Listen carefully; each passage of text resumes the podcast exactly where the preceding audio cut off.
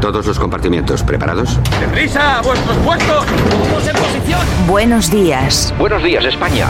Vamos. Número uno, listos y a la orden. Todo el equipo, preparados. Compartimiento 2, listos y a la orden. Noticias a punto. Válvulas cerradas, niveles correctos. Hombres en posición. Que entren tertulianos. Compartimiento 4, listos y a la orden. Vamos a por ello. Número 6, listos y a la orden. Santiago Fontenla, preparado que entramos. Compartimiento 8, listos y a la orden. Comenzamos Buenos Días España, Radio Cadena Española. Compartimiento 10, listos y a la orden. A por ello, vamos.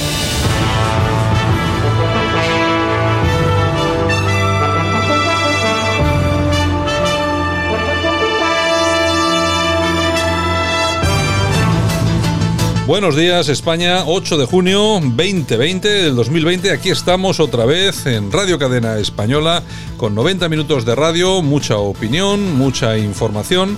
Es lo que vamos a pretender hacer aquí durante los próximos minutos y por supuesto también pretendemos llevarlo a esas emisoras que conectan con nosotros desde diferentes puntos de España. Radio Frecuencia Venidor, Eude Radio, Madrid Toledo, Alicante, Radio Tarsus, Radio Antorba, Radio El Campello, Vale Radio FM, Radio Locura, la nueva Enjoy en Lorca, Onda 90 Radio, Onda Mediana, Villaverde FM, Radio Mega Sabadell, Radio Pueblo Nuevo en Barcelona y Oromana Radio en Alcalá de Guadaira. En Sevilla, bienvenidos a todas aquellas personas que nos escuchan ahora a través de esas emisoras. Nosotros comenzamos. Buenos días, España.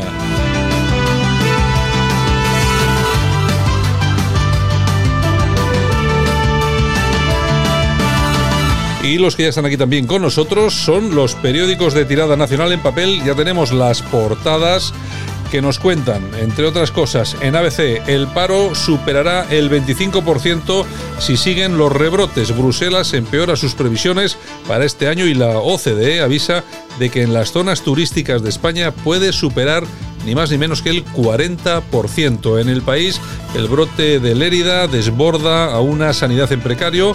La creciente divergencia entre países es una amenaza para Europa, dice Paolo Gentiloni, es eh, comisario de Economía. La erosión de las libertades avanza a gran velocidad en Hong Kong. Intelectuales progresistas contra la izquierda intolerante. Eh, interesante nota. Eh, estamos hablando de Estados Unidos. La letra que hace al virus más peligroso. Vamos con la razón.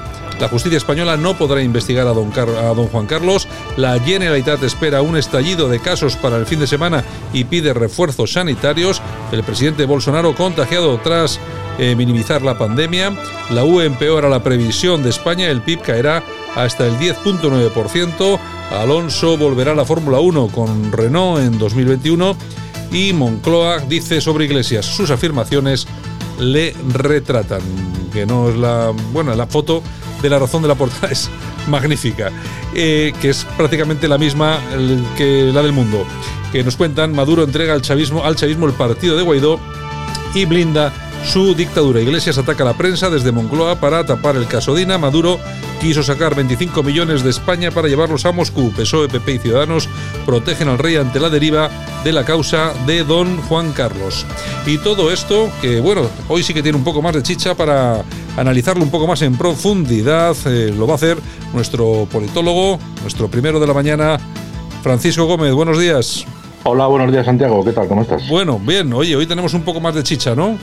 Sí, fundamentalmente dos, dos, cuestiones. Por un lado, la parte económica, que evidentemente al tener datos de la OCDE, pues es conveniente recordarlas y explicarlas. Y por otro lado, en clave política, por supuesto, pues todo lo que está suponiendo el lío de Pablo Iglesias, ¿no? Bueno, yo entiendo que a, los de la prensa os, debe tener eh, verdaderamente enfadados, porque el hecho de que Iglesias pues se aproveche y desde la Moncloa, ¿no? Desde, desde lo que es el, la mesa en la que hoy en rueda de prensa con otros tres ministros del gobierno pues aprovechara para, para atacar directamente para desmarcarse fundamentalmente de cara a la opinión pública del escandalazo del caso Dina, pues eh, personalice contra ciertos periodistas, ciertos medios, confundiendo a la opinión pública, pues mezclando asuntos de Villarejo, asuntos que tienen que ver con nombres, con nombres y apellidos de, periodistas, pues algunos de, la, importancia, como Vicente Vallés,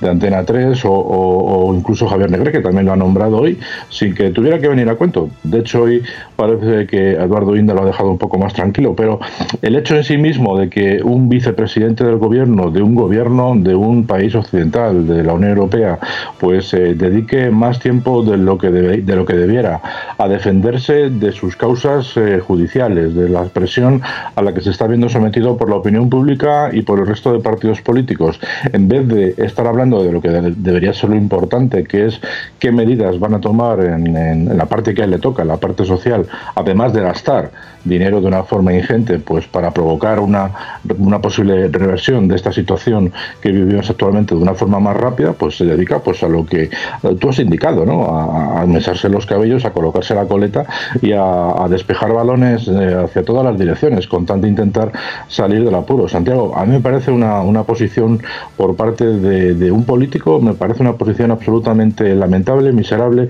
y muy indigna para la profesión. Yo hacía muchísimo tiempo que no veía una una, persona que estuviera en el poder, eh, utilizarlo para intentar salvarse a sí mismo, eh, obviando la situación que tenemos en el país, eh, porque aunque él está aportando algunas, algunas soluciones a su manera y desde su punto de vista, yo creo que gasta más tiempo en intentar salvar su nombre su prestigio y el de su mujer que dedicarse realmente a lo que, a lo, para lo que sus electores le han, le han elegido Santiago. Bueno, yo pienso que está utilizando la estrategia del pulpo, ¿no? Soltar un poco de tinta, es decir, arrojar eh, toda la porquería que pueda para ver si el debate se diluye y a ver si se apunta hacia otro lado. En todo caso, yo creo que lo tiene muy complicado. Yo no sé las maniobras que van a poder realizar, tanto a nivel justicia, a nivel medios de comunicación, pero hay una cosa que está muy clara. Dentro de, todo este asunto, el punto de vista está puesto sobre él, también sobre su mujer, no se escapa, y por supuesto también sobre la famosa Dina y todo este asunto. ¿no?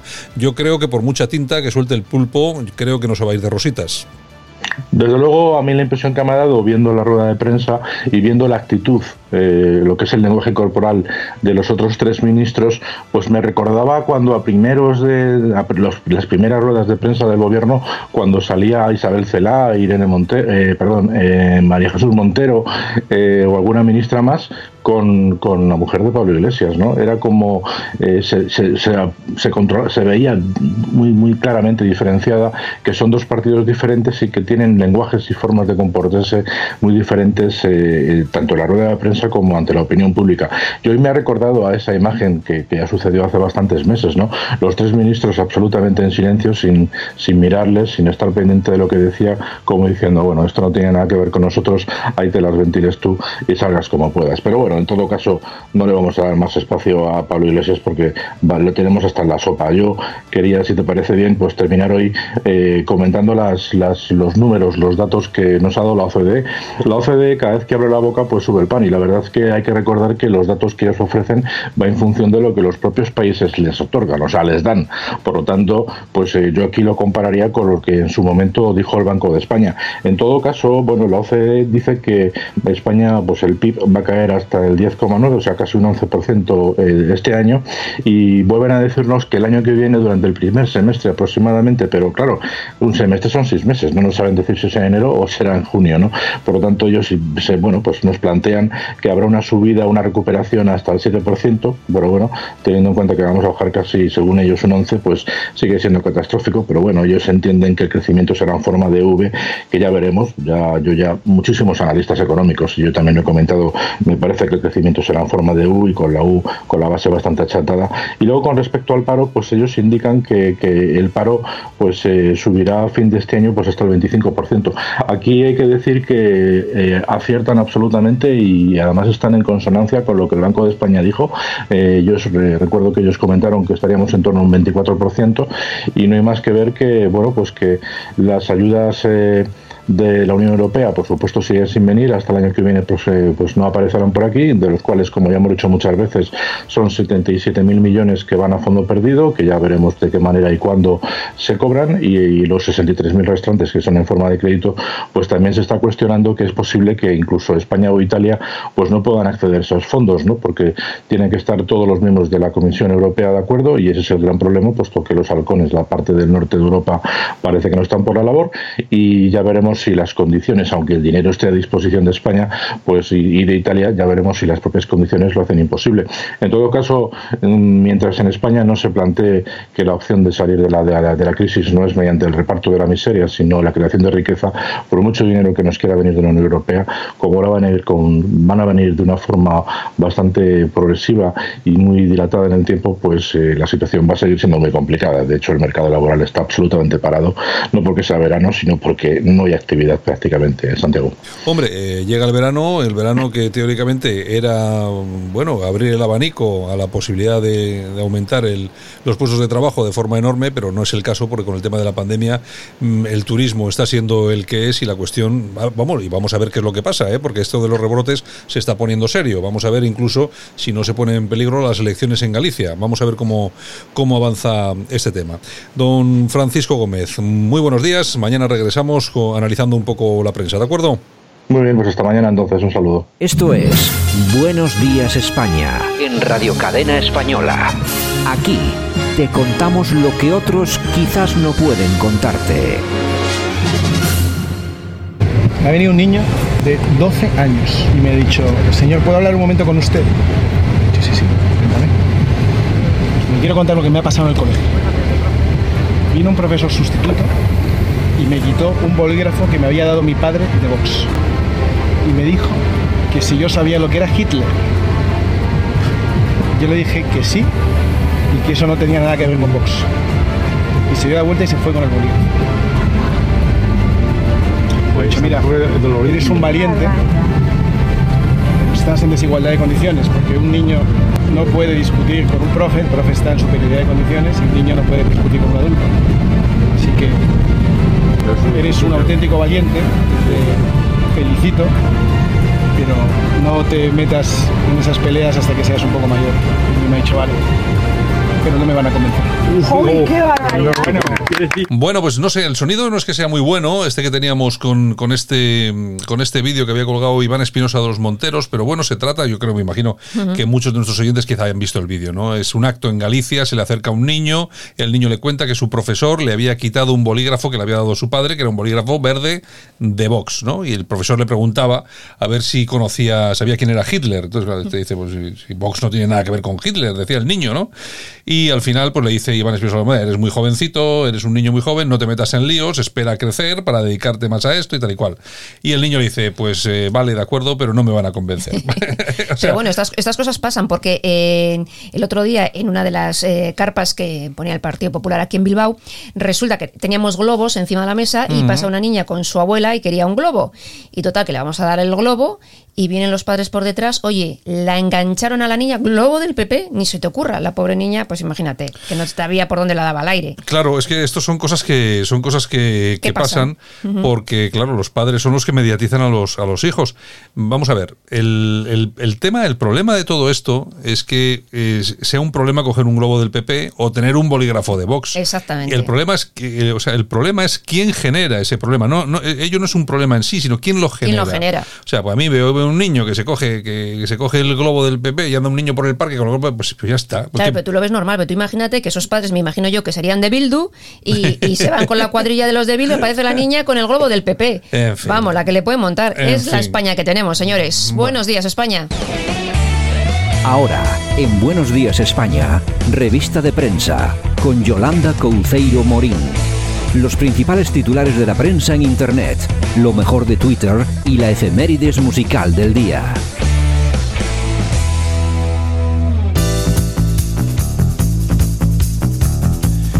Bueno, y atención a la efemérides musical del día porque hoy tenemos un montón de cosas, pero bueno, eso será al final del programa, los últimos 20... Dentro de un ratito. Dentro de un ratito. Los últimos 20 minutos nos vamos a dedicar a todas las temperaturas de España, las efemérides, bueno, ese tipo de cosas que son interesantes. Y tal y tal. Y bueno, y música. Hoy, hoy además, hoy yo garantizo que hoy tenemos cosas muy chulas.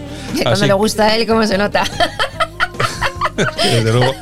Bueno, ya me veis, me veis lo que tengo que soportar, ¿no? Bueno, Ay, señor, señor. Bueno, pues seguimos hablando de Bildutarras, porque mira, la número uno de Bildu eh, por Navarra, Bacarcho Ruiz. Bacarcho, es que solamente que Bacarcho. es- Es- el, el problema no es que se llame Bacarcho, el problema es que sus padres se La pongan Bacarcho. Bueno, pues eh, es hermana del terrorista de ETA, Sigor Ruiz, y novia del etarra que intentó matar al rey. O sea que todo queda en casa. Claro, es todo. es todo. La Bacarcho Ruiz de toda la vida, Eh, sí. Euskaldun. Sí, sí, no, Ruiz, sí, sí, no, no, estos son, sí, Son- totales. Muy suyos.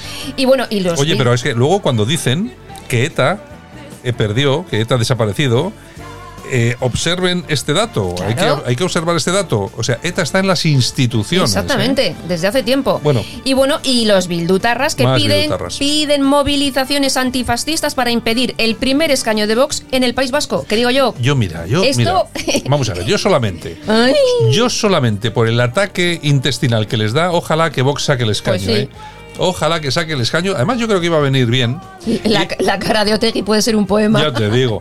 Y además va a venir bien porque cuando, cuando los diputados del, del Partido Popular, que son de Ciudadanos, se vayan eh, al grupo mixto y dejen solos al PP, le va a hacer falta el escaño de Vox. Es que ha sido un error tan grave lo de. Bueno, a mí, yo ya sé que tú estás de tal, pero bueno. Yo creo que ha sido un error gravísimo el Partido Popular con Ciudadanos aquí en el País Vasco. Porque no tenían nada, tenían 3.000 votos y ahora se van a llevar dos escaños. El PP va a tener 4 o 5 y estos van a durar ahí eh, lo que dura un bocadillo, un helado en la puerta de un colegio. Entonces, bueno, problema. Venga, Ya ¿qué no más? digo nada. Bueno, Moncloa.com. Monedero saca su lado más chavista. Dice, la libertad de prensa no pertenece a los periodistas. No, claro que no. Asegura que pertenece a la ciudadanía, no a los medios de comunicación ni a periodistas. Estos medios de comunicación, eh, eh, vamos a ver cómo me, cómo me explico yo sin que duela. Pero vamos a ver, todos estos medios de comunicación que le están haciendo la rosca, como la Sexta, que pertenece a Antena 3, que es un grupo teóricamente conservador, Telecinco de, de Berlusconi, que aparte de la juerga es conservador, tantos medios conservadores, pero ¿qué se piensan que va a pasar aquí dentro de un tiempo cuando estos tíos de verdad controlen las cosas? ¿Pero os creéis acaso que os van a dejar seguir funcionando, teniendo los medios de comunicación que os dé la gana, cuando os corten el grifo? Vamos a ver, en, en Venezuela se han cerrado ciento, más de 160 medios de comunicación. Y aquí Pero- vamos a... ¿Pero qué os pensáis? ¿Qué es esto? ¿Qué os pensáis que va a pasar? Lo mismo, aquí lo mismo. Bueno, En además, pero no, pero es que además es que no mienten, porque No, lo dice. lo yo, dice, es que, claro, vamos a ver, es que yo, lo dice. yo repito, repito la frase. Atención, la libertad de prensa no pertenece a los periodistas. Que efectivamente a quienes pertenece es a los periodistas que son los que transmiten. ¿eh? Asegura que pertenece a la ciudadanía, no a los medios de comunicación ni a los periodistas. A la ciudadanía. ¿A qué ciudadanía? Eso. A la que ellos quieran, Es- claro. Exactamente. En fin. ¿Qué más, anda? Porque yo me, es que me pongo de una mala. Uy, bueno, pues tenemos a Lidia. Pero bueno, me pongo de mala leche no porque lo diga, ¿eh? Ah, Porque no. es que los españoles están idiotizados. Exactamente, eso es el problema. Entonces- este puede decir misa que si luego los ciudadanos no le hacen caso, pues bueno, se queda ahí. Pero es que le hacen caso. Bueno, bueno, bueno. Bueno, Lidia Falcón. Hombre, mi heroína, la, la presidenta del Partido Feminista. Vamos a, Exacto. vamos a ver. Que, que lo que hace ahora me gusta porque, eh, porque machaca a Podemos. Sí, me gusta. ¿Me gusta ella? No.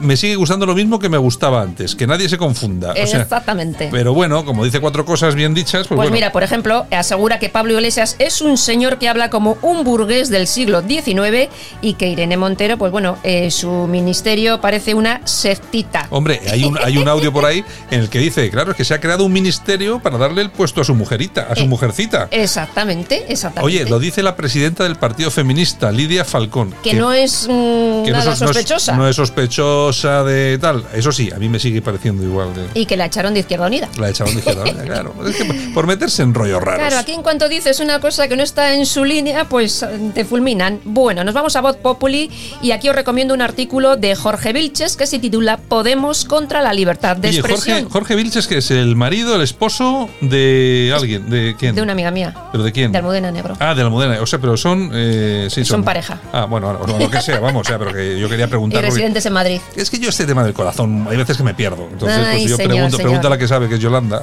Bueno, pues os recomiendo su, su artículo ¿Qué en Voz Populi. Podemos contra la libertad de expresión. Exactamente, dice que los ataques a periodistas y a medios de comunicación críticos con este gobierno solo se ven en regímenes autoritarios, Hombre. justo antes de dar el salto al totalitarismo. Esa frase es perfecta. Están preparando, allanando el camino, están asfaltando la autovía hacia la toma del poder. Y el que no se quiera dar cuenta, que no se dé. Vamos a ver, hoy en día, aquí lo venimos repitiendo muchas veces, los golpes de Estado ya no son con tanques No, no, y con no, cosas de estas. No, no, no. Son reformando constituciones, cambiando, retorciendo la ley, que es lo que están haciendo. Y vamos, y vamos hacia algo, pues que bueno, además hay una cosa que está muy clara. Yo cuando oigo hablar de, no, es que república, hay que echar al rey. A mí me- eh, ¿Usted cree que a mí me preocupa lo que le pase al rey eh, sabiendo que si se va es millonario? Sí, exactamente. Si el problema lo tenemos los pobres trabajadores, que además es que somos los que no tenemos Los un duro en el pagamos. banco y los que vamos a tener que pagar. Así es. Eh, así. siempre, y, y encima que no nos vengan a buscar a casa, que Y además todavía... lo están haciendo tan bien que la gente, oye, ni se percata del asunto. La En paguita, fin. la paguita, ¿qué La más? paguita. Bueno, nos vamos a la tribuna del paisvasco.com. Mathieu Ma- Bocoté. Exactamente, sociólogo canadiense que asegura que ser ciudadano del mundo es lo mismo que ser ciudadano de nada. O sea, idiota. Exactamente, y dice la tentación totalitaria que se desplegando significa alejarnos de la antigua civilización occidental. Tenéis todo el artículo completo en la revista eh, Naves en Llamas. Hola, buenos días, soy idiota. Ah, mira, otro ciudadano del mundo. Otro ciudadano del mundo. No hay, no fronteras, todos somos iguales. Todos, todos, no todos, pasa nada. Buenismo. Happy Flowers. Happy flower todo. Bueno, nos vamos a mi blog yolanda.info. Pues venga, vamos a ver. Oye, está- últimamente estás dedicando mucho a tu blog ahí, ¿no? Hay que promocionarse. Aquí, el, chica, si no me promociono yo, ¿quién me va a Me promocionar? parece molto bene. Bueno, pues mira. Molto bene el tuo blog. Pues mira, presentan en Estados Unidos un proyecto de ley para que las denuncias falsas de violación sean consideradas delitos muy graves. El Cuestión- proyecto se ha puesto en, en el estado de Alabama. Cuestión que aquí no. Aquí viene alguien, te denuncia que has violado y es mentira. Y no pasa nada. me parece que es una falta, no creo que sea más, ¿eh? Exactamente. Bueno, ¿qué más? Bueno, alertadigital.com. Venga. Una plataforma de Oye, ¿en inglés cómo sería lo de alerta digital? Digital Alert. Boing, boing, boing, boing. Venga, vamos allá. Una plataforma de activismo social y político pide que se le retire la nacionalidad española al argentino Pablo Echenique, este que cobra de los españoles más de 80.000 euros al año. Uf, y que no, y que pagaba en negro al Exactamente, otro. y que vive en el barrio Salamanca, en fin. Los Cayetanos. Exactamente. Los Cayetanos decía, y y el primero que vive en el barrio Salamanca. Exacto. Nos tendríamos que enterar cuánto paga por su casa. Y que hacía las obras sin pedir permisos. Eso, sin Por- licencia, sin licencia. Ay, bueno, nos vamos a news.es. ¿Qué nos cuentan ahí? Y aquí tenemos a Oriol Yuguero, que es médico de urgencias en Lérida y asegura que estamos reviviendo lo mismo que en marzo.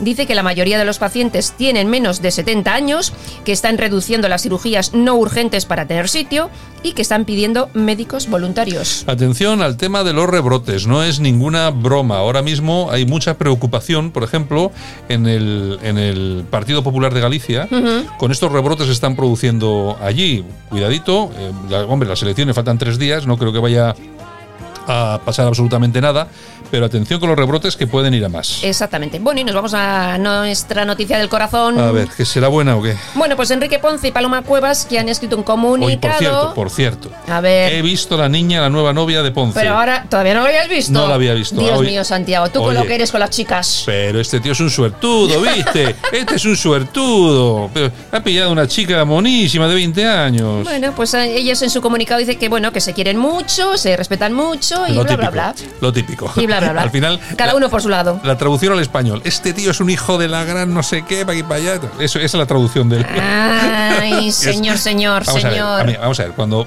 cuando vemos esto de que las cosas se acaban de, de buen rollo, en el mejor de los casos es pues porque, oye, pues, pues eh, ya no coincides en determinadas cosas, uno viaja a un sitio, otro viajas a otro, no compartes tal. Y bueno, si no hay nadie por medio, pues puedes acabar más o menos bien. Pues Mm. Sí. venga, oye, pues vale, pues venga, pues tú a lo tuyo, yo a lo mío. Pero cuando una niña que puede ser tu hija. Pero cuando, cuando en medio hay alguien, y no solamente que sea alguien, sino que es una pedazo de piba, ¿viste? Una pedazo de pibaza de 22 años, pues claro, la Paloma Cuevas dirá, pues tú eres un sinvergüenza, voy a firmar el, voy a firmar el comunicado. Paloma, búscate un maromo de 20 años también. Oye, que no, que la Paloma también está, está bien. Guapetona, está Exactamente, guapetona. exactamente. Bueno, En- nos vamos a las venga, vamos, vamos allá, venga. Pues para el Ministerio de Sanidad. ¿Por, cuál de todas las pues cosas que ha hecho Pueden ser tantas cosas, pero es que ahora reconocen que no tienen datos fiables de, las muertes por coronavirus en residencias. Son unos, son unos sinvergüenzas. Son unos sinvergüenzas que son para echarles de comer aparte. no pasa nada, ¿eh? No pasa nada. Aplausos. Aquí le vamos a dar unos aplausitos. Pues mira, Universidad de Vigo, el Sergas y el CSIC.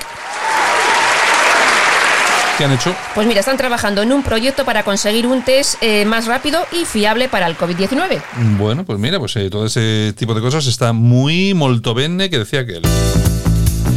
¿Qué más tenemos? Bueno, pues ya vamos acabando hasta dentro de un ratito, si te parece. Vale, pues si te parece, me parece muy bien. Yo pensaba que nos ibas a hacer lo de Twitter. Ah, pues si quieres hacemos lo de Twitter. Vale, sí, pues vamos a lo de Twitter. vamos, a darnos una vueltita por Twitter. Mira, tenemos a Israelico que dice, ¿imaginas? Israelico, vamos a ver, señores, piensen, piensen un poco. Israelico. Israelico. Pues sí. Israelico, ¿dónde va Israelico? Claro, ese, Israelico. Bueno, ¿imaginas un país donde un partido malversa 600 millones de euros de ERES y se los gasta en putas y coca? ¿Imaginas un país donde un vicepresidente monta una trama con fiscales y acusa a los medios de fascistas? ¿Imaginas un país donde fallecen en tres meses 50.000 personas y, no, pasa, nada? Pues ese país existe. Claro, este, España. Oye, ¿y todo, es, todo eso cabe en un tuit? todo eso. Por eso hoy traigo solo uno. Joder, digo yo, pero esto, esto, es muy, esto es muy largo. Ya te digo. Bueno, regresamos dentro de un ratito, ¿no? Bueno, pues regresamos en un ratito y ya sabéis que Radio Cadena Española os ama.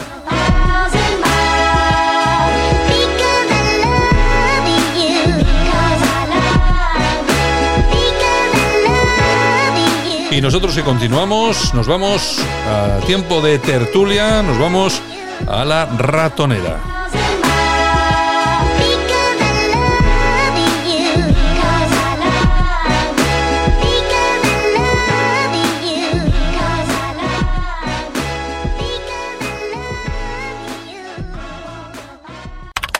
Visítanos en internet www.radiocadena.es.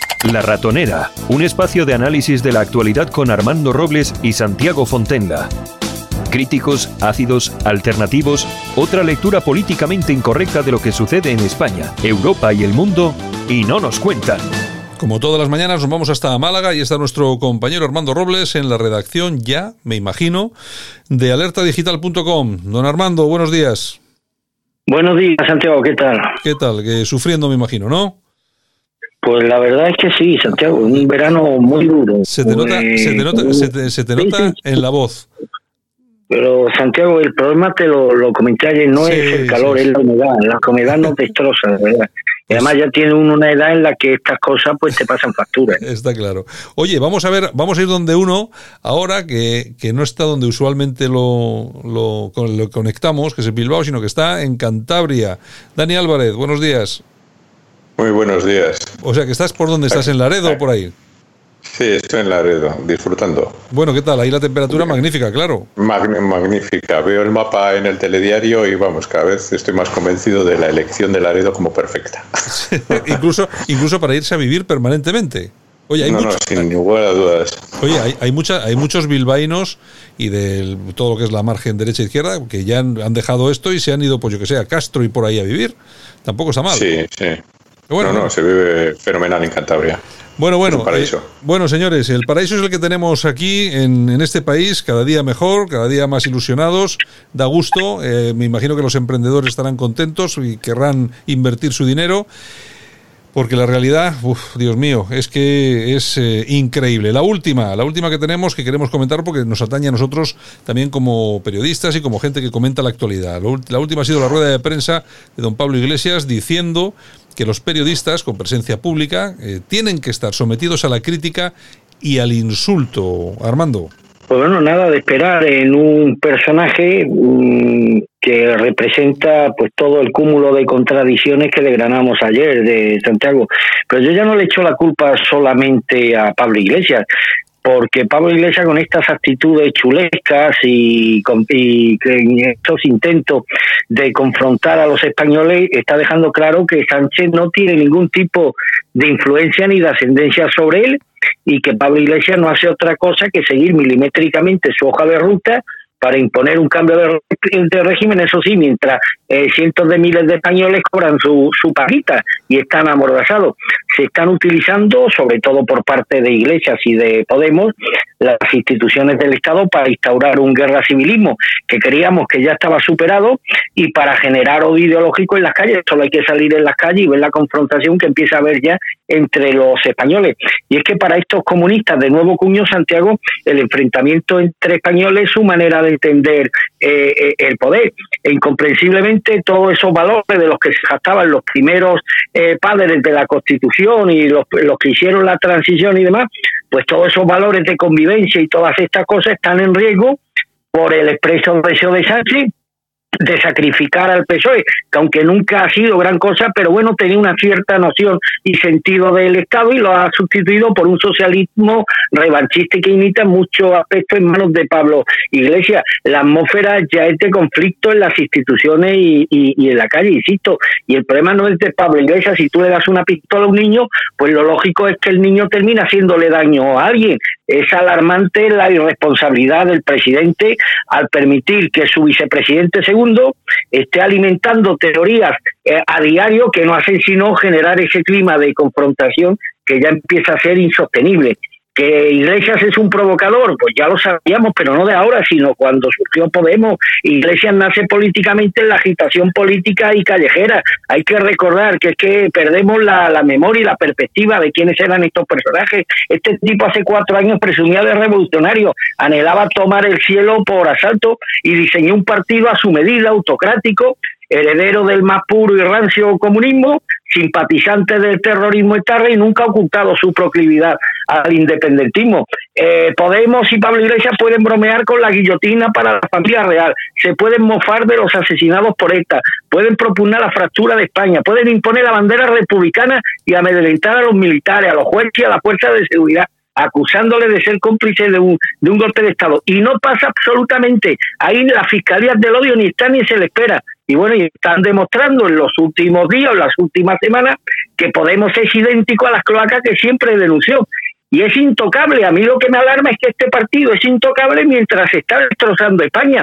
Esta gentuza tiene patente de corso para, por ejemplo, reventar la Comisión de Reconstrucción Nacional, o para criminalizar a los tribunales de justicia si no le dan la razón. Imagínate, Santiago, lo que harían los órganos jurisdiccionales a ti y a mí si le hubiésemos respondido con, la, con el poco respeto que lo ha hecho Pablo Iglesias en los últimos días. Y en fin, y, a mí lo que me, me, me, me, inquieta son las actitudes, los rasgos psicopáticos que se empiezan a apreciar eh, tanto en Pablo Iglesias como en Pedro Sánchez. Es decir, no tienen ninguna culpa de nada. Es metafísicamente imposible que asuman ninguna responsabilidad. La culpa y la responsabilidad siempre, siempre es de otros. Jamás van a reconocer que ni PSOE ni Podemos han tenido ningún grado de responsabilidad o, que han tenido mucha responsabilidad, perdón, en el contagio del coronavirus tras las manifestaciones del 8 de marzo. Es decir, que el diagnóstico es muy peligroso. Me alarma no ya tanto las palabras y las provocaciones de Pablo Iglesias, porque eso está dentro del ADN de, del comunismo. Me alarma, eso sí, la patente de corso que tiene este personaje para poner en jaque a las instituciones del Estado, cosa que no se le permitiría a ningún otro ciudadano español. Eh, Dani, de todas formas no nos tenía que extrañar tampoco mucho esto porque Pablo Iglesias ya hizo en su momento declaraciones diciendo que la prensa libre no depende de los medios de comunicación privados ni tan siquiera de los periodistas, sino de la ciudadanía. Sí, así, así fue. Y también se refirió a que la prensa tenía que ser, eh, tenía que someterse al control público, y además este, este individuo, este personaje, que a mí me llama mucho la atención, ¿no? Es porque realmente se trata de, un pequeño matón, de un chulo de volea, no, no, no, no es más. Eh, haya podido medrar y llegar hasta, hasta el poder. Claro, se ha asociado con, como bien decía Armando ahora mismo, con un individuo con rasgos psicopáticos eh, que no pasa, vamos, que, que, si le someten al test de Hare, este que de Robert Hare, que identifica, identifica las, las conductas psicopáticas, eh, hace pleno. O sea, pero hace pleno al 100%. Entonces, eh, si le sumamos a esa pareja de baile a, a Pablito, pues al final lo que tenemos pues es, es, es algo nefasto para, para nuestro país al, presidente de gobierno realmente no le interesa nada más que mantenerse en el poder, viajar en el avión, disfrutar de las prebendas de ser, de ser presidente de gobierno y demás. Por tanto, le va a dejar hacer al otro lo que sea, con tal de, de que él pueda seguir disfrutando de lo que le gusta, pues no hay más. Y luego además hay otra cosa también importante. Las referencias de Pablo Iglesias, como todos sabemos, son, son Venezuela y, otras dictaduras de, corte comunista. En Venezuela, si nos vamos a Reporteros Sin Fronteras, veremos que el número de periodistas, gráficos asesinados, eh, Dani, Dani, espera un, Dani, espera un segundito. Eh, Dani, Dani, Dani, espera, espera un segundito porque te estamos escuchando fatal. Vamos a ver si recobramos la comunicación y volvemos ahora en, en un segundo. Esto es Buenos Días España en Radio Cadena Española. Aquí te contamos lo que otros quizás no pueden contarte. Y recobramos comunicación con Dani Álvarez. Dani, a ver si te escuchamos ahora mejor. Sí, eh, espero que sí, ahora mismo. Bueno, ahí te escuchamos un poco ahí telefónico, pero bueno. Eh, nada, ¿en qué estábamos? Continúa, por favor. Sí, estamos hablando de, que los referentes del, del jorobado de Galapagar realmente pues es Venezuela. Y si nos remitimos a los informes de Reporteros Sin Fronteras, podemos ver que hay una larga lista de periodistas y reporteros gráficos que han sufrido todo tipo de, de villanías, o sea, desde asesinatos, apaleamientos, eh, torturas, etcétera. Recuerdo el caso de Jesús Medina, un reportero gráfico que en, el 2017, me parece, apareció apaleado, semidesnudo y torturado en, una cuneta. Que este señor eh, está acostumbrado a, a, ver qué es lo que se hace en otras latitudes de las cuales él pues es el modelo que viene a seguir. Con lo cual no es de extrañar que señale periodistas, veremos lo que tardamos en que estos periodistas sufran agresiones tenemos que recordar que este señor es el que decía en, la televisión que para divertirse salía a Hortaleza a pegar palizas a, a fachas. a fachas. Bueno, lo que él llama fachas, que claro, es todo lo que no está en su partido político. Porque, porque todo lo que está a la derecha de Podemos se considera facha.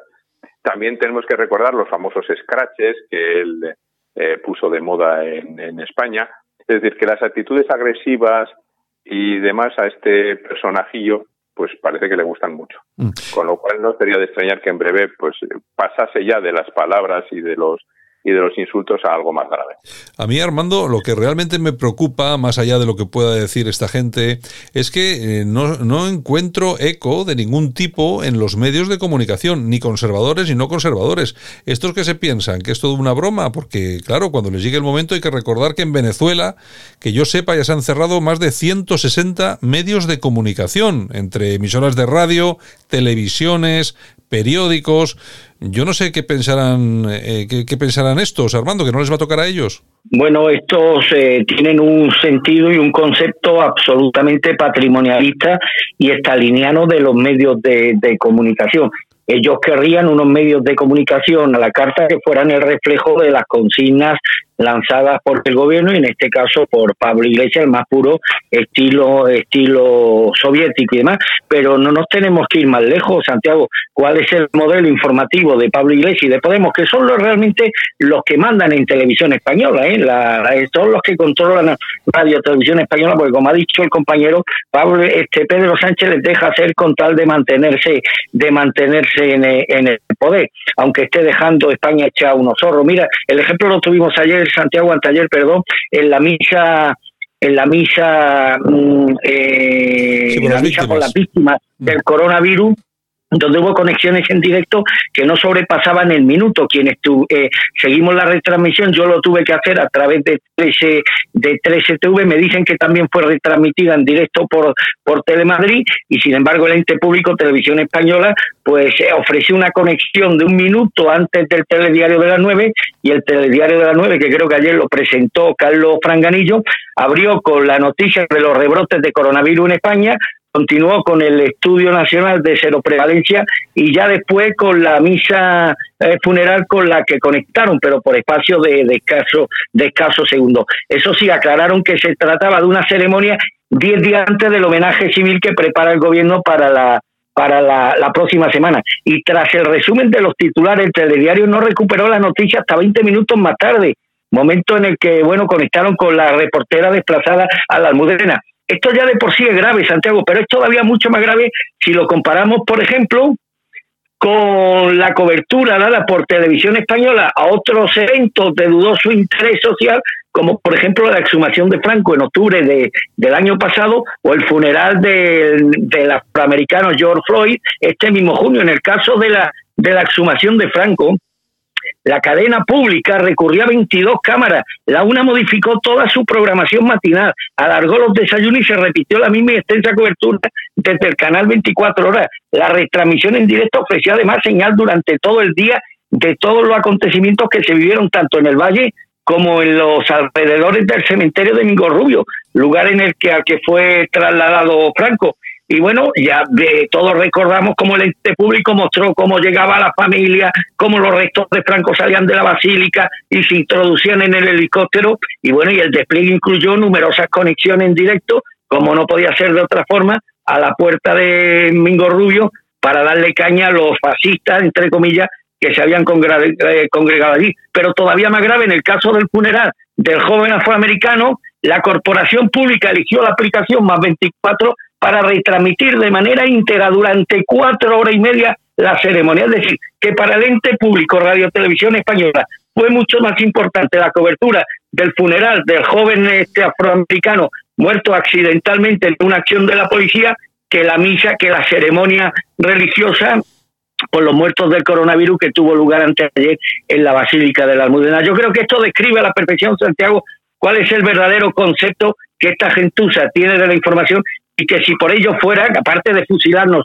a todos nosotros, pues aquí no habría más información que la oficial, es decir, la que la que la que la que dictaran ellos a Socaire de sus intereses políticos y económicos.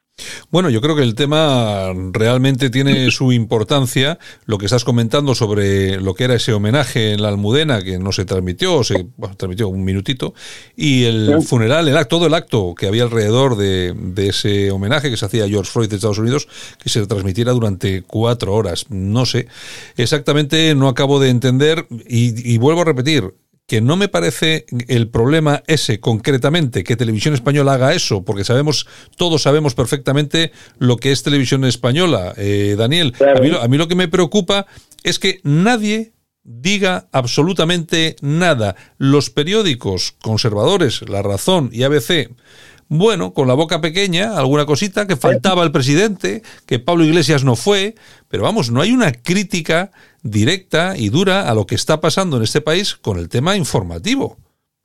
Hombre, yo creo que aquí lo que está sucediendo es que hay una crisis económica muy profunda que afecta de sobremanera a los medios de comunicación escritos, a los periódicos a los cuales te has referido, que están en una situación financiera sumamente delicada y que dependen muy mucho de subvenciones y de la publicidad institucional. Dicho esto, lógicamente eh, estos medios, pues cuando se refieren a temas que son capitales, sin duda para lo que es la información para la ciudadanía, eh, lo hacen con la boca pequeña, porque es que se juegan mucho, se juegan el cierre, es que es así de claro. Eh, ¿Qué es lo que le pasó al Alcázar, al periódico Alcázar en su momento? Pues, pues también, ¿no? Pues se le asfixió económicamente y desapareció eh, ¿Qué es lo que les puede pasar a la ABC, La Razón y otros periódicos? Pues que sufran pues un acoso, una, un cese de, de subvenciones y de, y de publicidad institucional y tienen que cerrar.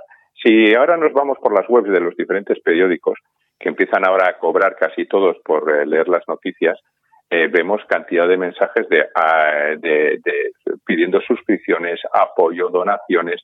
Claro, no, no, no se la pueden jugar es que están en, están en la cuerda floja.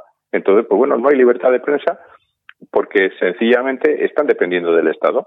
Y como son un órgano más menos eh, furibundo que puede ser el Pravda eh, español que, que, puede ser televisión española eh, y, y, demás, pero aún así pues no pueden ejercer con total libertad lo que debería ser, como dice Armando, una, un, escarnio total de la situación que estamos viviendo.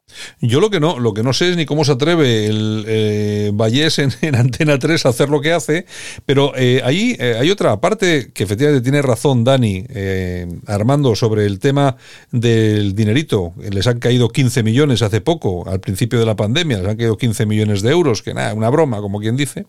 Pero sí es cierto que el dinero tiene mucho que ver en todo esto, pero no eh, no habrá una, una cara B del disco, porque, claro, si tenemos en cuenta que A3 Media tiene la sexta, si tenemos en cuenta que Mediaset tiene la 4, si tenemos en cuenta, bueno, y, lógicamente la, eh, de Antena 3, de A3 Media, es La Razón, ABC es de Vocento, eh, y el periódico El Correo, por ejemplo, aquí nosotros en el País Vasco tenemos el, el, Correo, que también es de Vocento, que lógicamente ha dado un viraje espectacular a su línea, a su línea editorial. Bueno, al final nos encontramos con que no hay un medio de comunicación conservador per se, 100%, no existe en España, o, o, quizás sí, estoy equivocado, Armando. No existe porque ya sabemos cómo la derecha de este país, Santiago prefiere antes mandar a un hijo a la guerra que meterse la mano en el bolsillo para apoyar una buena causa. Y esto ha sido mm, históricamente así. Mm, y, eso, bueno, que se asocia siempre a la derecha a un cierto nivel adquisitivo que en teoría no tendría la izquierda. Y vemos cómo es justamente lo, contrario. Evidentemente, los medios de comunicación, todos o casi todos, tienen condicionamientos, si no económicos, sí de otra naturaleza. Por ejemplo, ahí está el caso de 3TV, que prácticamente no depende de la publicidad institucional porque tiene una programación muy pobre, muy, muy poco costosa pero en cambio sí depende en tanto cadena perteneciente a la conferencia episcopal de los acuerdos económicos que se puedan establecer con el gobierno. Es decir, que se está utilizando una cadena que debería estar al servicio de la evangelización de los españoles y de la difusión de los valores y principios propios de la civilización cristiana y occidental y, y vemos que es justamente lo, justamente lo contrario, que es simplemente una coartada propagandística para poder negociar acuerdos a espaldas precisamente de los intereses de los católicos españoles. Y lo que está ocurriendo con determinada prensa y con determinados canales televisivos, Santiago, es sencillamente un auténtico escándalo. Tú has mencionado el caso de Correo. El Correo pertenece al Grupo Vocento, al que también pertenece el Diario Sur de Málaga. Tú coges el Correo español, el antiguo Correo español, ahora el Correo Vasco, el Correo de, de Vizcaya, y tiene una línea absolutamente distinta al sur de Málaga y pertenece a la misma a la misma matriz editorial. Pero es que todavía vamos más allá. Es que la familia Lara ha sido propietaria del diario La Razón y del diario Ara, es decir, el exponente periodístico del separatismo catalán y el exponente periodístico del conservadurismo español, perteneciendo ambos medios a la misma familia. Esto es como si el Real Madrid y el Barcelona compartiesen el mismo presidente, no se entendería. Bueno, pues sin embargo, esto ocurre en la prensa y no pasa y no pasa nada, sin referirnos al hecho de que pertenecen a la misma empresa canales con líneas editoriales ideológicas aparentemente antagónicas, como es el caso de Antena 3 o de la Sexta, es decir, que los mismos promotores están promoviendo deliberadamente que sus cadenas pues dirijan sus, sus mensajes a un sector determinado de la sociedad española, demostrando con todo ello que al final lo que prevalece no son los valores que, que quieran difundir ni que son televisiones que estén al servicio de la educación, ni de la formación, ni de la información de los españoles, que son literalmente instrumentos propagandísticos que están siendo utilizados por estas empresas editoras y por algunos propietarios exclusivamente para la defensa de sus intereses económicos, políticos y casi siempre espurios. Este, desgraciadamente y lamentablemente, es el panorama de la prensa española que, a diferencia de otros países, adolece de esos empresarios que aquí son incapaces de lanzarse a la piscina y promover con su propio dinero medios de comunicación que respondan a esa demanda que estoy seguro tiene muchos millones de españoles que no se sienten reflejados ni representados en los contenidos que ofrecen los medios que hoy conocemos. Aquí hemos tenido intentos, yo creo que ha habido intentos por poner en marcha medios de comunicación conservadores al estilo Fox en Estados Unidos. Bueno, hemos tenido eh, a Intereconomía, lo que pasa que eso es un fiasco. Ahora me imagino que si tienen un poco de mano con Vox les caerá algo, pero en todo caso un fiasco, eh, la gente sin cobrar, la gente a la calle, deudas millonarias con, con el fisco, que eso es otra cosa que no entiendo, cómo pueden llevar luego a una persona como esta a un meeting de Vox a hablar a la gente, pero bueno, eh, cada uno que haga lo que quiera en su casa. Hemos tenido el 13TV en la primera etapa, que también parecía que iba a ir un poquito por ese lado, también un, absoluto, un absoluto fiasco, y al final nos quedamos absolutamente huérfanos de medios de comunicación en este caso. Al final nos quedamos con Radio Cadena Española, Santiago. Sí, claro. Pero es que tú fíjate lo que, te iba, lo que te iba a decir yo. Vamos a ver, es que en Estados Unidos, por ejemplo, tú tienes la Fox, que sería una especie como de antena 3, pero claro, gigante. Es, la, es la cadena número uno en Estados Unidos, que además apoya a Trump. Eh, pero luego tienes, por ejemplo, a gente como Alex Jones. Yo no sé si. Yo me imagino que Dani también, también sabe quién es Alex Jones. Eh, vamos a ver, este tío transmite, eh, dice, no, es que es un conspiranoico y todo. Vamos a ver, será todo lo conspiranoico que quieras. Es un tío que apoya a Trump, el tío hace un programa de radio, aparte de las redes sociales, el tío hace un programa de radio en Estados Unidos que le escuchan casi, eh, o lo emite a través de casi 400 emisoras de radio en Estados Unidos. Tiene más audiencia que cualquier, bueno, yo creo que, que todos los programas de las grandes estrellas en España juntos.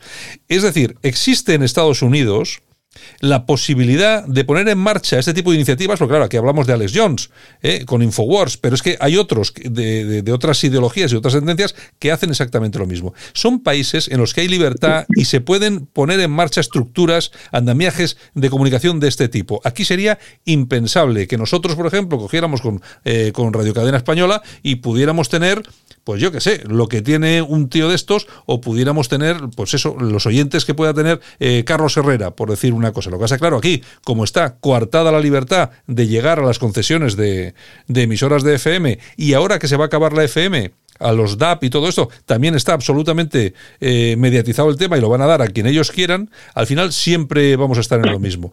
Entonces, eh, lo, que, lo que digo yo, Dani, ¿tú crees que sería posible que se pusiera en marcha un grupo de comunicación eh, realmente cuando digo conservador, digo, bueno, un, medio de, comunicación que fuera un, estilo a la Fox en Estados Unidos. Aquí en España, me refiero. Ya, yo lo veo francamente difícil.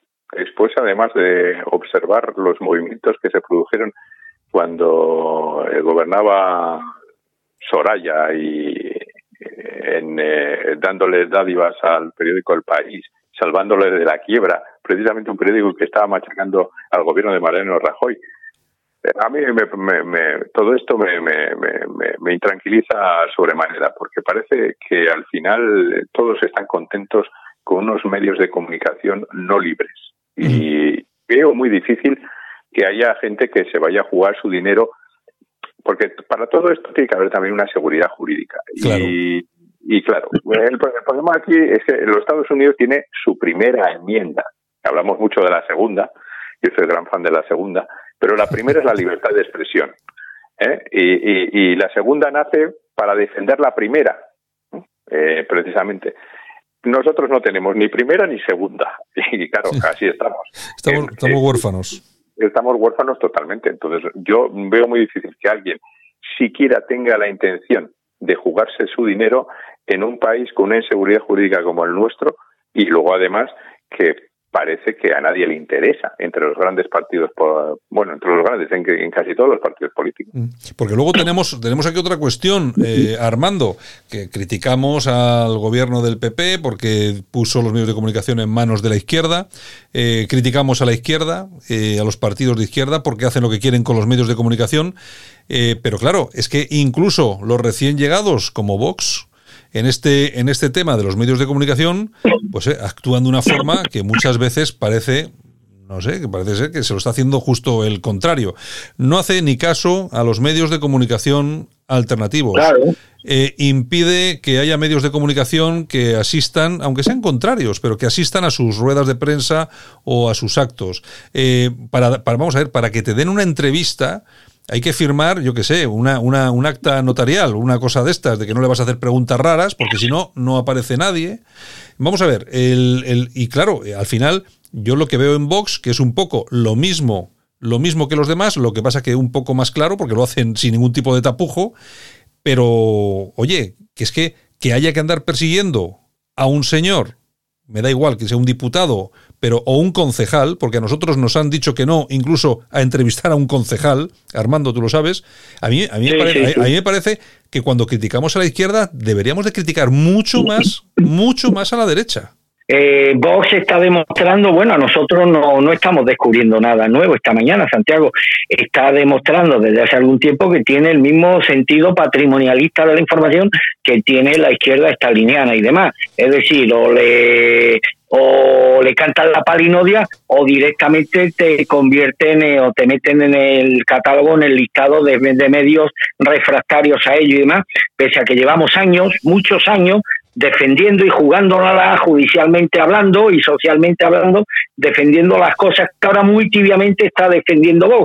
Solamente por eso ya deberíamos merecer el respeto que, por ejemplo, no se nos tiene por parte de esta formación política y que sí nos tiene, por ejemplo, el partido, el Partido Popular. Las cosas hay que decirlas. Hombre, a mí me gustaría, a mí me gustaría tener un yate de 30 metros, pero si entre tanto me, lo que tengo es una patera, una lanchita y demás, pues me tengo que conformar con una lanchita.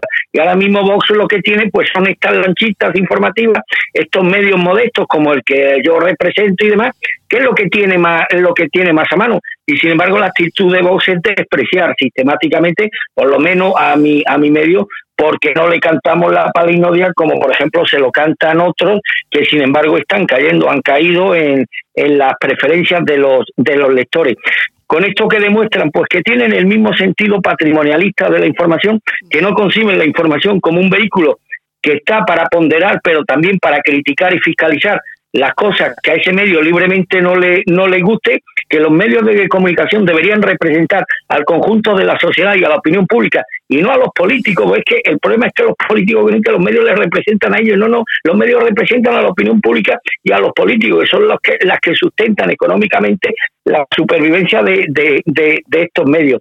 Y en este sentido, pues la actitud de Vox no difiere grandemente de la que mantienen el resto de los partidos, consiguientemente es una actitud absolutamente decepcionante, lo habla además de la, de la perspectiva de un medio que prácticamente es ninguneado desde el minuto uno por, por Vox y ya hemos visto también cuál ha sido la actitud decepcionante de Vox en el caso de la entrada de algunos de sus miembros en el Consejo de Administración de Canal Sur, donde han pasado de demonizar a las cadenas autonómicas y pedir su, su derogación o su, o su suspensión a intentar colar a periodistas afines eh, dentro de estos de estos consejos intentando extender la misma restricción que desgraciadamente ya conocemos por parte de los de los partidos tradicionales. En ese sentido, lamentablemente, no puedo decir de Vox en este campo más que lo que hemos sufrido y vivimos en nuestra carne, Santiago, que representa más de lo mismo y que ha sido una decepcionante, está siendo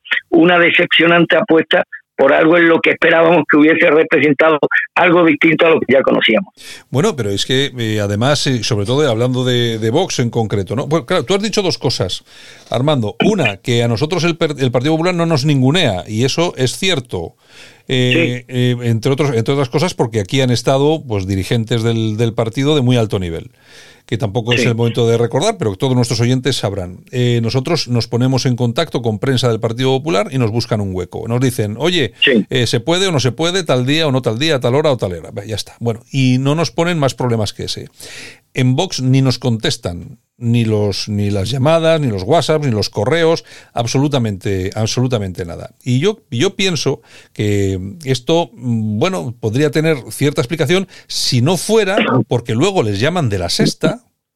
Ahí está, ahí está. Y, van eh, eh, Daniel, además tú que eres muy boxero, eh, yo es que eso, yo es que eso no logro entenderlo, que te llaman de la sexta y vas te llaman de Radio Cadena, aunque seamos un eh, pequeño medio, pero que no vengas. ¿Por qué pasa? ¿Que tienes miedo que te preguntemos alguna cosa o cómo es esto? La, la, verdad es que eh, la política de comunicación de Vox ha sido siempre bastante caótica desde el principio de la formación del partido. Yo lo conozco un poco eh, porque en su momento intenté realizar una entrevista a Santiago que pude hacer al respecto del tema del uso de, las armas y demás. Eh, pero tengo que decir que fue a través de, contactos de, perfil político y no acudiendo a, una, un centro de prensa, que es lo que debería tener con una gestión profesional del tema. Yo creo que Vox está pagando mucho la bisoñez y, de, no saber gestionar estos temas. Eh, en ese sentido quiero romper una, lanza en, su favor, pero sí que es cierto que luego al final les llaman de un, de, un medio que, como es la sexta, que resulta que, que, acuden. Yo creo que les falta profesionalidad, no tienen un, como es el Partido Popular, que bueno, que lógicamente con todos los años es un partido muy asentado y que tiene unas estructuras muy organizadas, y Vox no las tiene. Eh, que, al final para conseguir una entrevista, pues pasa lo de siempre, que tienes que llamar al diputado tal, que le conoces, a otro un eurodiputado, y aquí vas de un lado para otro y al final pues te da la entrevista. Pero eh, lo que tendría que ser una gestión de un día se convierte en, dos semanas, mm. eh, y eso no es de recibo. Yo creo que deben, deberían eh, empezar a organizar por dentro bien su casa, que es, que es perentorio, para poder eh, extender el extender el mensaje porque si recordamos eh, al principio cuando si recordáis cuando no daban entrevistas a nadie absolutamente a nadie yo acuerdo que, que, hice una entrevista que fue un auténtico bombazo en el tema de, de la, posesión de armas y, demás. Sí, que a raíz de, a raíz de la entrevista que, hiciste tú fue cuando fue, saltó aquella polémica de que Abascal dice que hay que llevar armas por la calle y no sé qué y todo. bueno, luego le, tergiversaron absolutamente la entrevista. Sí, sí, está claro. La, leyeron del revés. Eh, bueno, la leyeron como la quieren leer. Exacto. y, y demás.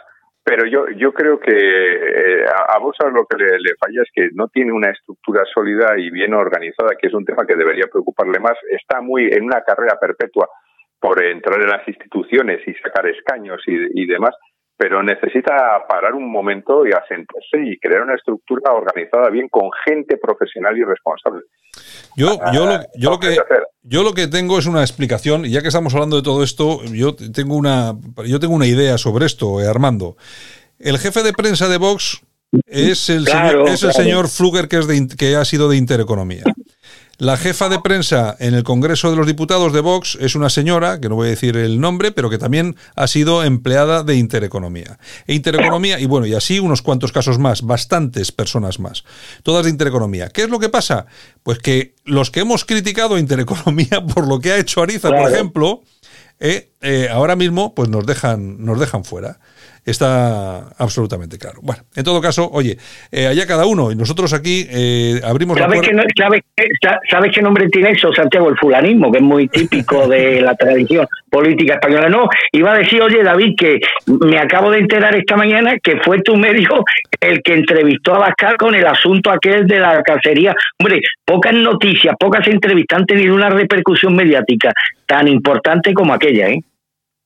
Sí, la verdad que fue un bombazo y nos, estuvieron persiguiendo por todos los lados.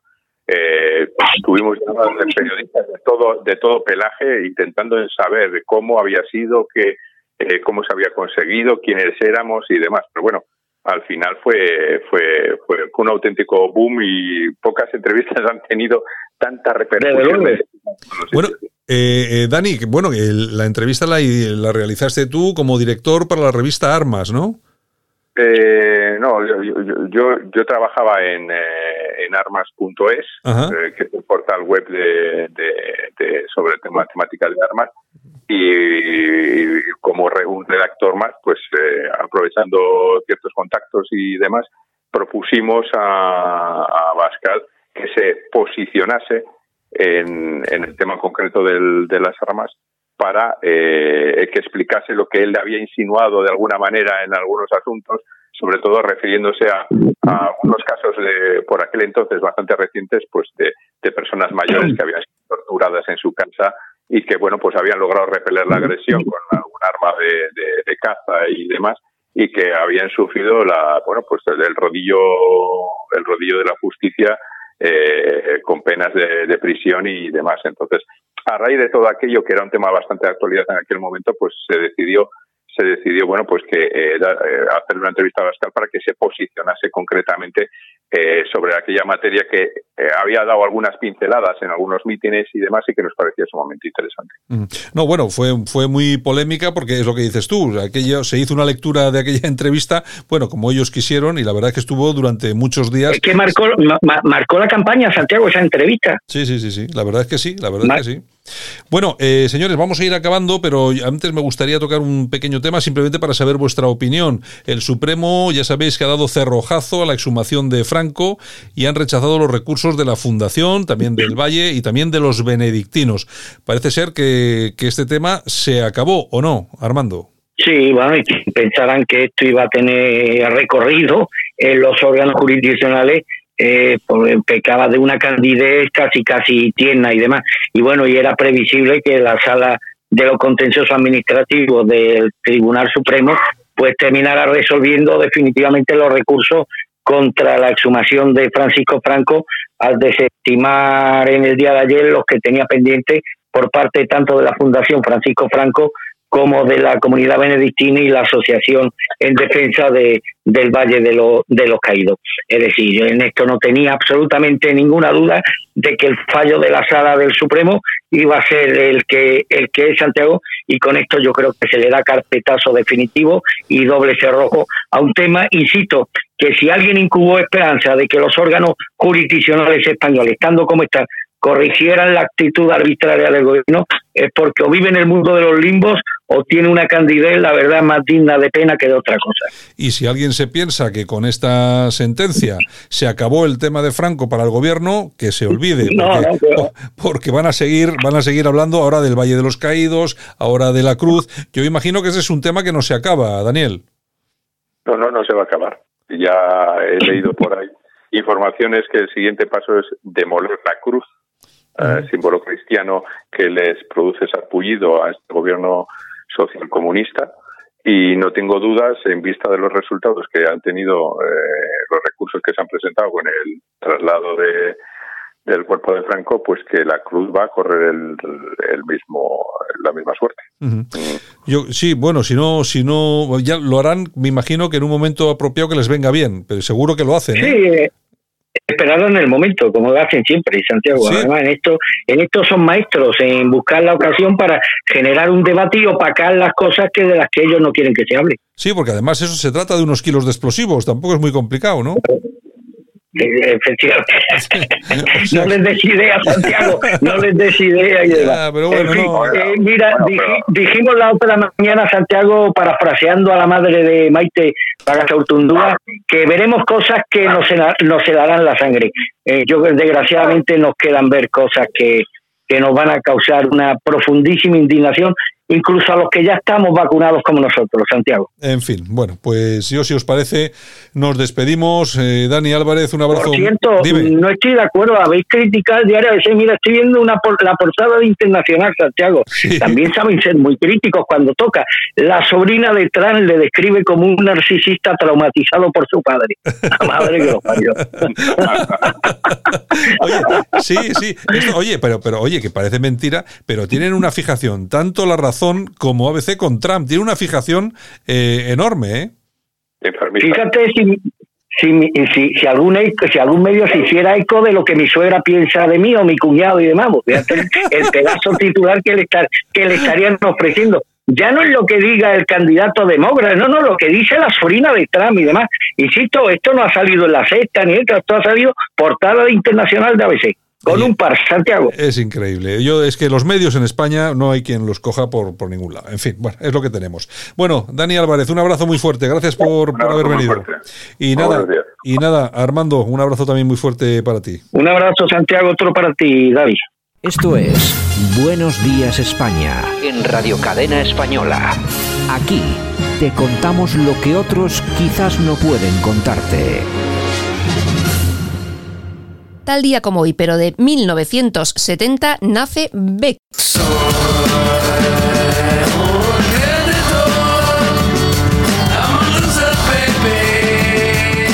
Cantante norteamericano que cumple 50 añitos.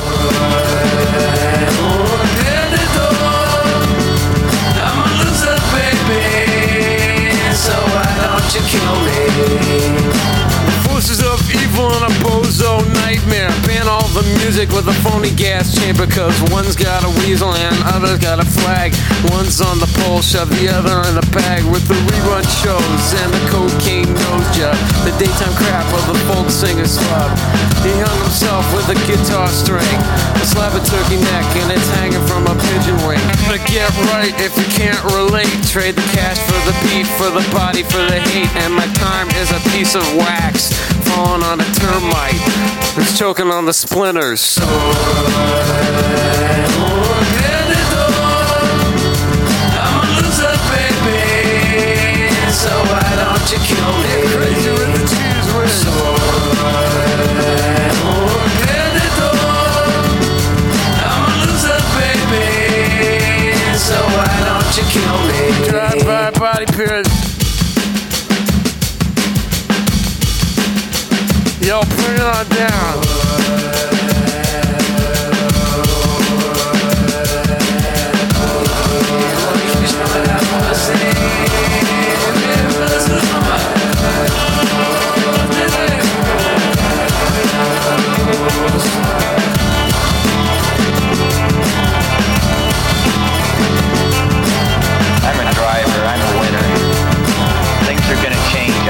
I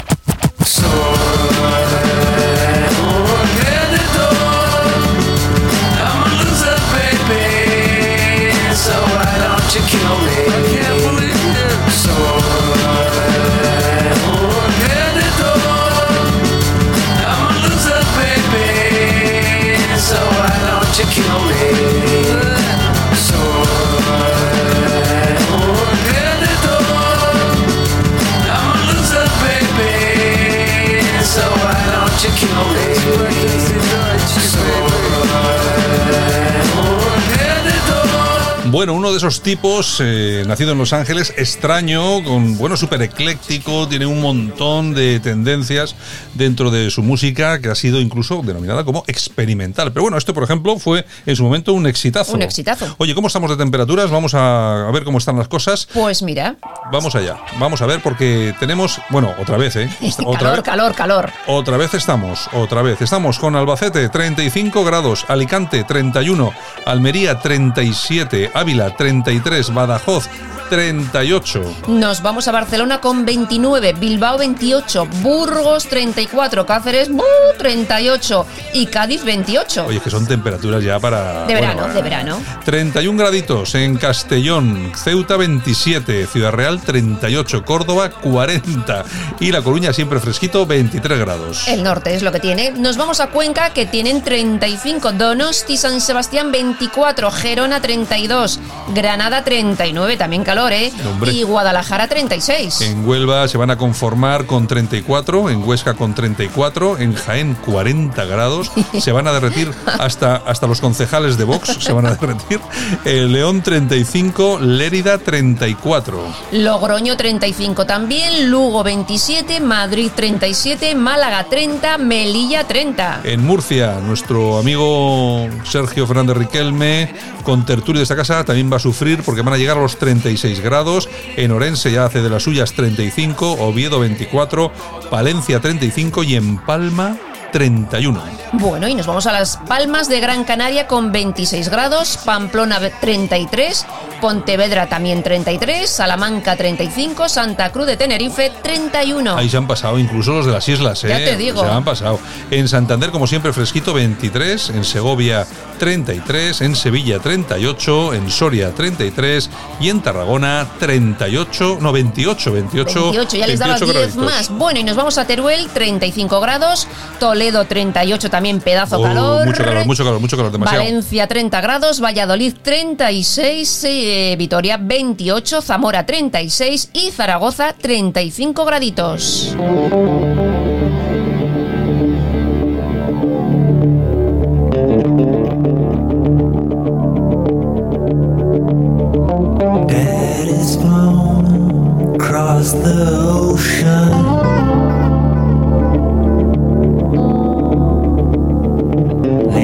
Aquí tenemos a los Pink Floyd porque tal día como hoy... Del año 1968 comenzaban su primera gira norteamericana en Chicago. Shut in the family album.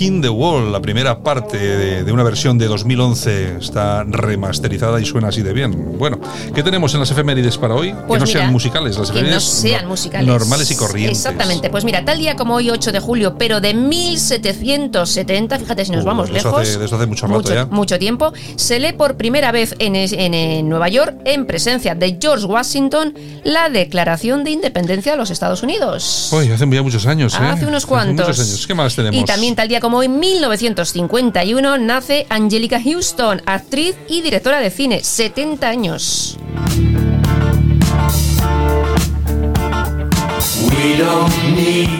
Y también tal día como hoy, 2012, fallece otro gran actor, Ernest Borgnine, famoso por sus papeles eh, y ganó un Oscar De en el año 1955. de de mafiosillo siempre, Exactamente. Bueno, pues eh, los amigos de Pink Floyd, tal día como hoy, comenzaban su primera gira americana en Chicago y nosotros los recordamos escuchando The Wall, el del álbum The Wall, Another Brick in the Wall.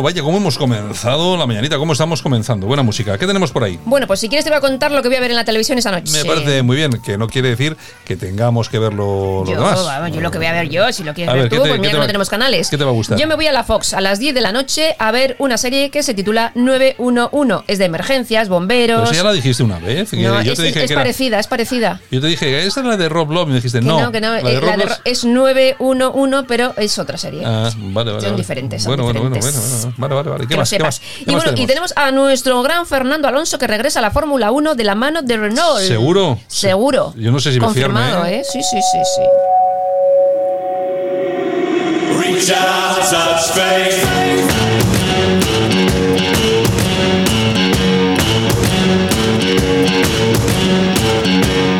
Aquí tenemos a los Depeche Mode, ¿por qué?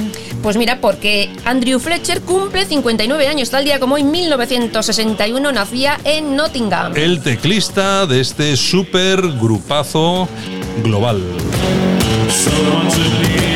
Además, este es un tío importante ¿eh? porque este, este hombre que conoció en 1976 a Vince Clark fueron los dos el germen de lo que es hoy este, este grupete.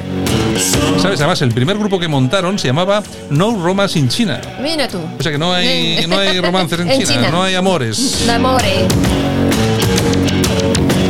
Pues cumple 59 añitos, es Andrew Fletcher.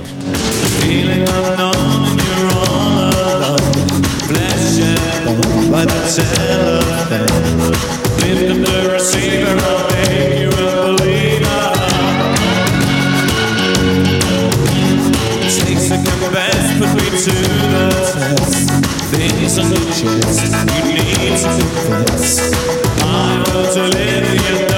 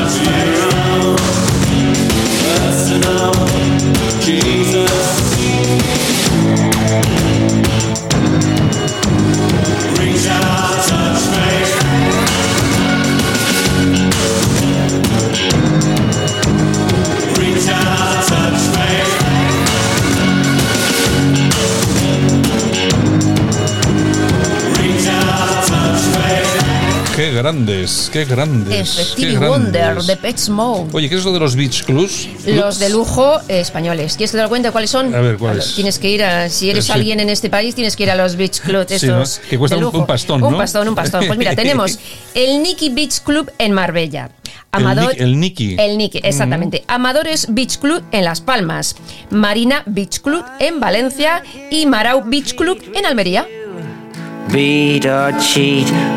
Esto que tomarte una botellita ahí de De champán agua, así o bueno, de agua. de- de- agua- de- la de agua te cuesta como una botella de champán mm, así, normalita. Bueno, O bueno, sea, bueno, bueno. Bueno, tenemos aquí a Bob Dylan, que en 1964 editaba su cuarto LP, Another Side of Bob Dylan.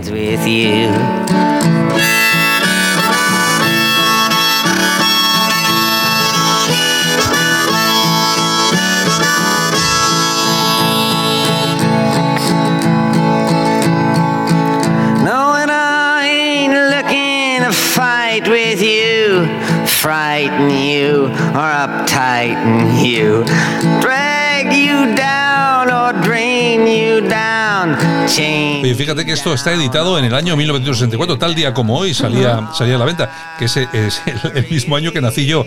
Fíjate que me sigue gustando igual de poco. Oye, en este LP, a ver Javier, había un tema que me, eh, no es que me gustase mucho, pero era un poco así. Era Tu Ramona, me parece que se llamaba. Puede ser. A ver, puede busca- ser. búscamelo Javier, por Mm. favor, a ver si lo tienes por ahí. Sí, este era, este era. ¿Quién sería Ramona?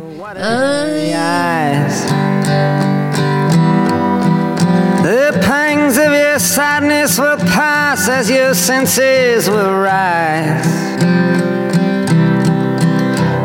flowers of the city, though breath like it, death like sometimes.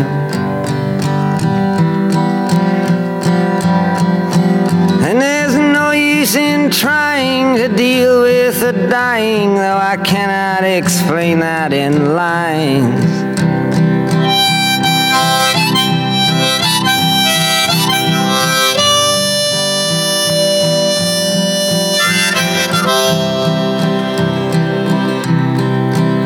You crack country lips, I still wish to kiss, as to be by the strength of your. A ver, cuéntanos cómo nos podemos hacer millonarios. Bueno, millonario no sé, pero son negocios de nueva era, ¿eh? Sí, sí. Es lo que... Son nuevas startups. Exactamente. Pues mira, por ejemplo, asientos autolavables en el avión. No te lo pierdas. Un robot higienizador de camas, por ejemplo. Bueno, eso puede, eso puede ser un poco más vistosillo. Y casetas individuales para tomarte un cóctel. Qué aburrido, ¿eh? Es decir, para ti solo. Para ti solo. Bueno, esto, no va conmigo. Con esto del coronavirus no te creas tú que está mal del todo, ¿eh?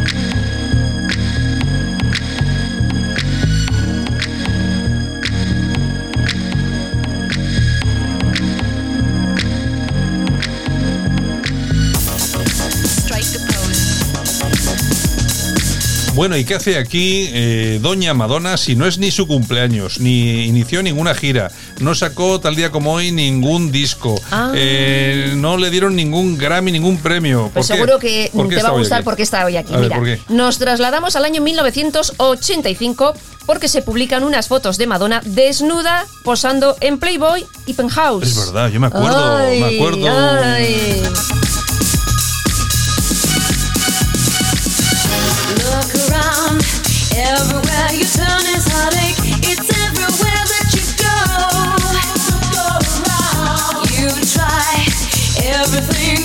¿Cómo no me voy a acordar yo de estas cosas? Además que justo acababa de publicar el álbum Madonna y también estaba muy cerquita el Like a Virgin. Exactamente. Era- me parece que es del año 84, si no me equivoco. 1984.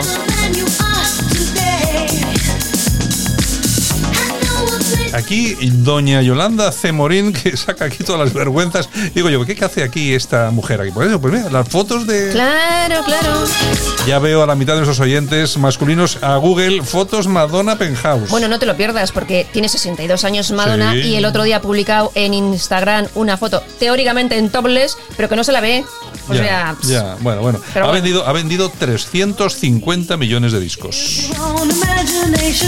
Nos vamos, Yolanda. bueno, pues un besito como todos los días, feliz día, pasarlo muy bien y mañana más. Venga, seguimos nosotros con nuestra programación aquí en Radio Cadena Española. Saludos a todas las personas que nos escuchen a través de las emisoras que conectan con nosotros. Mañana estamos de nuevo aquí. Ahora os quedáis con vuestras radios, con vuestras programaciones que son muy buenas, son magníficas. Y los oyentes de Radio Cadena, gracias. Aquí seguimos 24 horas al día. Noticias, información y música. Lo mejor. Chao, hasta mañana.